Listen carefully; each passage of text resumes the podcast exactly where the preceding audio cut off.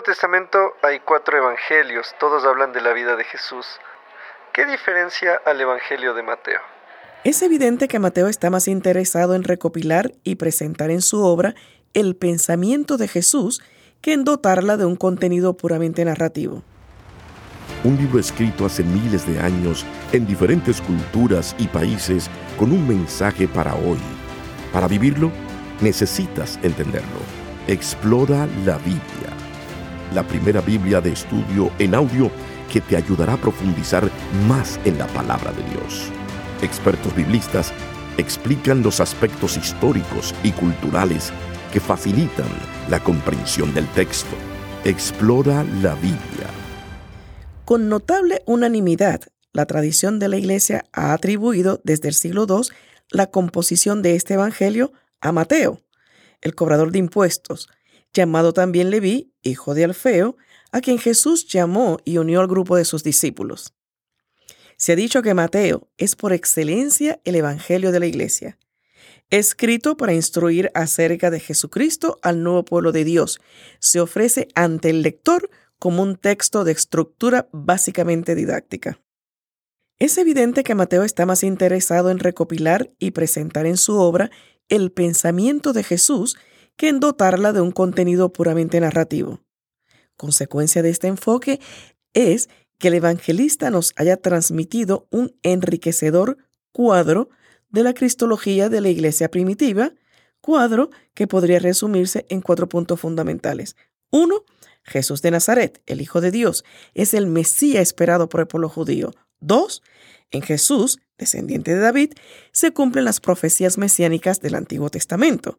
Tres, el pueblo judío no llegó a comprender cabalmente la categoría espiritual ni la profundidad de la obra realizada por Jesús en obediencia perfecta a la voluntad de Dios. 4.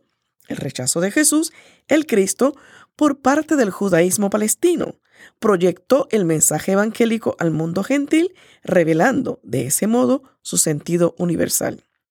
Rasgo característico de este primer evangelio es su continua referencia al Antiguo Testamento con el objeto de demostrar que las escrituras tienen su pleno cumplimiento en Jesús, Mateo, más que Marcos y Lucas, prodiga las citas de la ley y los profetas y, con frecuencia, da fe de tradiciones y prácticas religiosas judías vigentes en la época.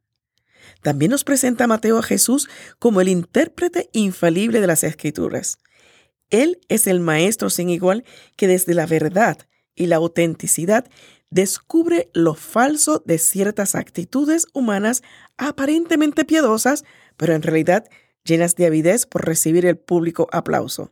Recuérdese al respecto la crítica de Jesús al reparto de limosnas a toque de trompeta, a la engreída ostentación de las oraciones callejeras y a la hipocresía de los ayunos practicados con el afán primordial de impresionar a la gente.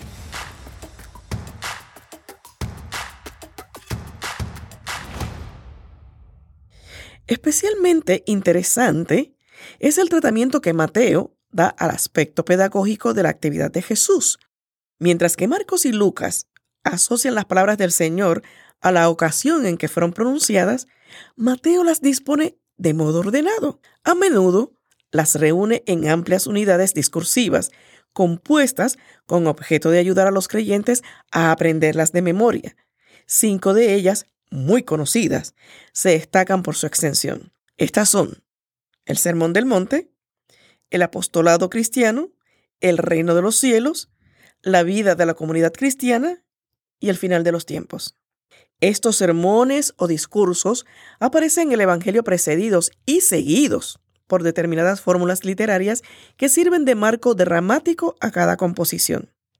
Por otra parte, no son estos los únicos discursos. Mateo contiene muchas otras enseñanzas y exhortaciones de Jesús a sus discípulos así como amonestaciones dirigidas a escribas y fariseos o incluso a Jerusalén y a algunas ciudades de Galilea.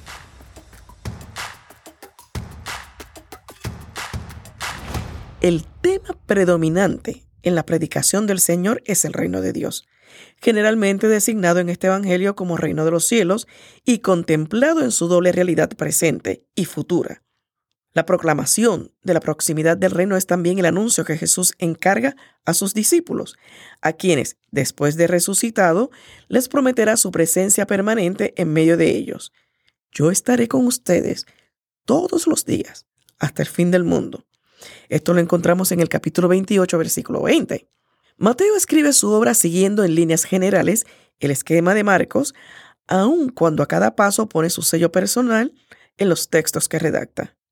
En cuanto a los materiales narrativos utilizados, si bien muchos son comunes a Marcos y Lucas, hay alrededor de una cuarta parte que aporta Mateo de manera exclusiva. Los relatos de Mateo, más concisos que los de Marcos, son de un estilo severo y pulcro y mantienen cierto tono ceremonial que induce a pensar en un escritor de formación rabínica. A ello contribuye la presencia en el texto de no escasos elementos literarios que son típicamente hebreos. Este Evangelio, como todos los libros del Nuevo Testamento, ha llegado a nosotros en lengua griega.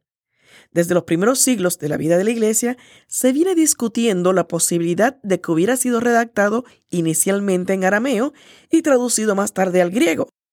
Pero no hay constancia histórica alguna de que esto haya sido así. Lo cierto es que el texto griego de Mateo es el único que se conoce.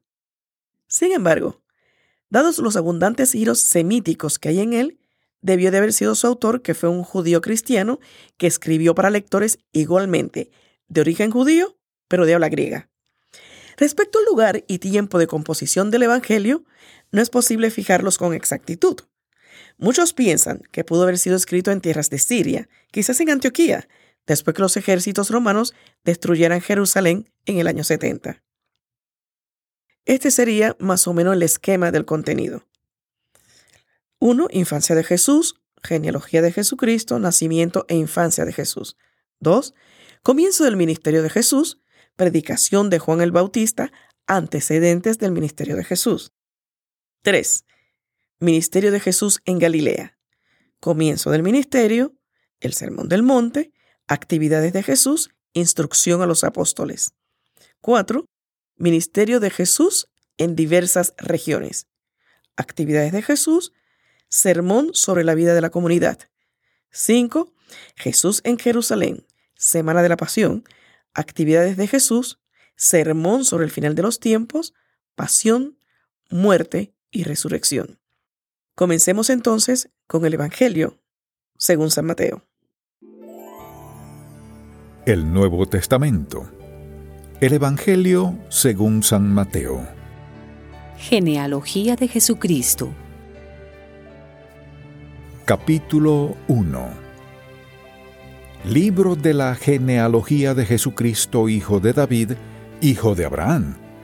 Abraham engendró a Isaac, Isaac a Jacob, y Jacob a Judá y a sus hermanos.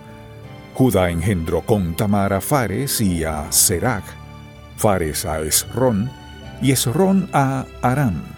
Arán engendró a Aminadad, Aminadad a Nazón, y Nazón a Salmón. Salmón engendró con Rahab a Boz, Boz engendró con Rud a Obed, y Obed a Yese.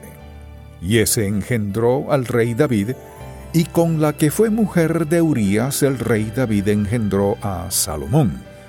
Salomón engendró a Roboán, Roboán a Abías y Abías a Asa. Asa engendró a Josafat, Josafat a Jorán y Jorán a Usías.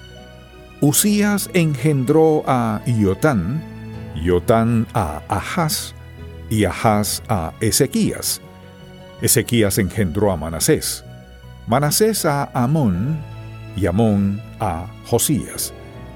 En el tiempo de la deportación a Babilonia, Josías engendró a Jeconías y a sus hermanos. Después de la deportación a Babilonia, Jeconías engendró a Salatiel y Salatiel a Zorobabel. Zorobabel engendró a Abiud, Abiud a Eliaquín y Eliaquín a Azor. Azor engendró a Sadod, Sadoc a Aquín y Aquín a Eliud. Eliud engendró a Eleazar, Eleazar a Matán, Matán a Jacob. Y Jacob engendró a José, marido de María, de la cual nació Jesús, llamado el Cristo. De manera que todas las generaciones desde Abraham hasta David son catorce. Desde David hasta la deportación a Babilonia, catorce. Y desde la deportación a Babilonia hasta Cristo, catorce. Nacimiento de Jesucristo. El nacimiento de Jesucristo fue así. María, la madre de Jesús, estaba comprometida con José, pero antes de unirse como esposos, se encontró que ella había concebido del Espíritu Santo. José, su marido, era un hombre justo y quiso dejarla secretamente, pues no quería denigrarla.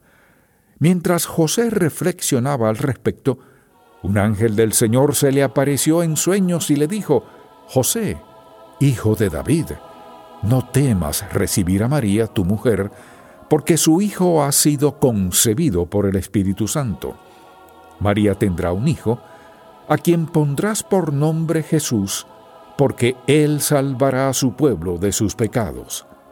Todo esto aconteció para que se cumpliera lo que el Señor dijo por medio del profeta.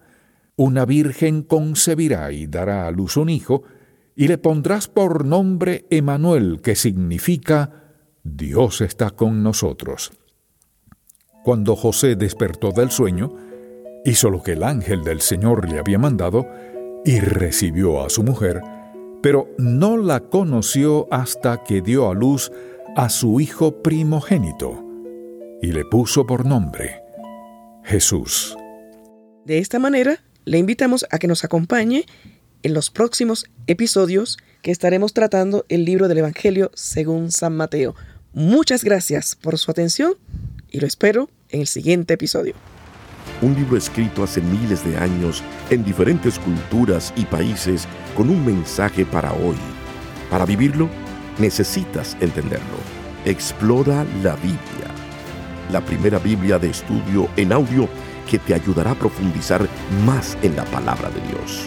Expertos biblistas explican los aspectos históricos y culturales que facilitan la comprensión del texto. Explora la Biblia